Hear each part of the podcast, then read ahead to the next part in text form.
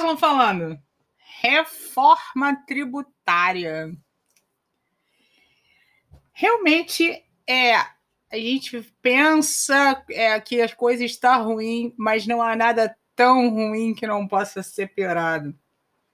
A ideia do ministro, do seu ministro da Economia, é tributar livros em 12%. 12%. Olha a declaração.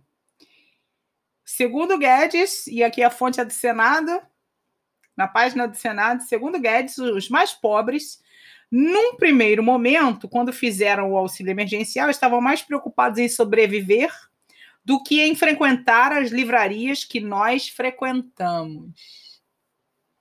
É um assinte esse ministro da Economia é um assinte a qualquer princípio republicano e democrático no seu sentido substantivo. E a gente vai pensar aqui em democracia. É, na perspectiva do direito constitucional, na teoria normativa de democracia. Tem lá o capítulo 9 do, do Inclusão do Outro, que o Habermas faz a divisão de três uh, espécies, né, de, de, de, três modelos de Estado, um deles é o normativo, e dali ele analisa o sentido normativo de democracia. Muito bom, vale a pena, tem PDF na internet, e por enquanto você não precisa pagar os 12% se você quiser adquirir o livro. Bom, assim, eu tô chocada porque é, eu, eu, eu já não me cansava de ficar chocada no governo anterior, e agora eu continuo chocada e ficando cada dia mais. Assim, me trava a garganta. É, olha, que eu entenda, o 150 da Constituição, que trata das limitações ao poder de tributar, são cláusula pétrea. Então, na verdade, você não tem nem isenção tributária, você tem a imunidade dos impressos periódicos, né? Porque isso a, a ideia é a seguinte: é, tecnicamente, ou filosoficamente, ou moralmente, ou que valor é esse? Que valor constitucional é esse? A ideia é: para ver liberdade é preciso discernimento. E discernimento só acontece, só ocorre, a gente só tem discernir, capacidade de discernir se a gente tiver conhecimento. Então, daí a relação direta da educação com saúde. Isso é uma construção no pensamento no início do século XX, né? quando você abandona definitivamente, ou pelo menos no plano teórico, a ideia de liberdade individual, aquela prevista lá pela, pela, pelo trio do, clássico, né? do, do Hobbes, uh, John Locke, enfim.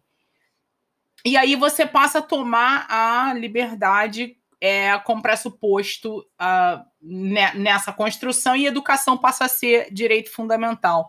Tem um livro bom de direito fundamental é, que faz um panorama histórico. Daniel Sarmento fez um livro, escreveu um livro bastante é, conciso e, e, e é, é, bem superficial, mas dá uma ideia histórica dessa evolução dos direitos fundamentais que eu acho que eu não sei, eu não estou me lembrando do título aqui, não sei se é teoria dos direitos fundamentais. Bom, o Ingo Sarnes também escreve um bom sobre a eficácia dos direitos fundamentais. Esse livro é mais denso cientificamente, mas também é muito bom.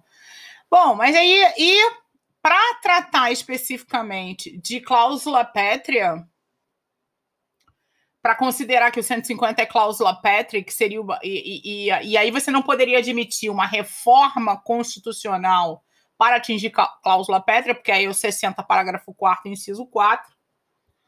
Olha, eu tô falando isso aqui, levantei agora, olhei essa notícia no cenário e vim aqui gravar. Eu ainda tô boa nisso, hein? Me lembro de falar isso para meus alunos em sala de aula, mas é, o, 60, o, o artigo 60, né, é, que trata dos direitos individuais, eles seriam a limitação ao poder de reforma da Constituição porque o poder reformador ele não pode ir de, encontro ao que o originário determinou, porque a, a, a criatura, que é o poder reformador, não pode contrariar o seu criador, que é o poder constituinte originário. Ou seja, não poderia haver uma reforma tributária para, para é, anular ou relativizar ou acabar com a, re, com a imunidade tributária dos uh, impressos, né, dos livros e tudo mais. Ricardo Lobo Torres escreve direitos fundamentais e tributação. Eu me lembro que eu tinha um livro dele vermelho da Renovar. Minha edição é antiga, mas acho que vale a pena também vocês consultarem aí a galera que está mais afinado com os juristas aí em geral, o pessoal da sociologia e da ciência política que, que gosta de mergulhar um pouco mais nas questões jurídicas, nessa perspectiva jurídica. Então é isso aí. Estou entregando aí meu direito constitucional em perspectiva para tratar da reforma tributária do Guedes. Livrarias que nós frequentamos. O pobre está preocupado com comida. Será ele está preocupado com o quê? Ele deveria estudar, né? Bom, meus amigos, vivemos uma distopia no meio da pandemia e a luz é o direito constitucional porque nenhuma esperança está perdida. Fica comigo, amanhã tem mais. Fabiana Hasman, o podcast da Hasman Direito Constitucional em Perspectiva.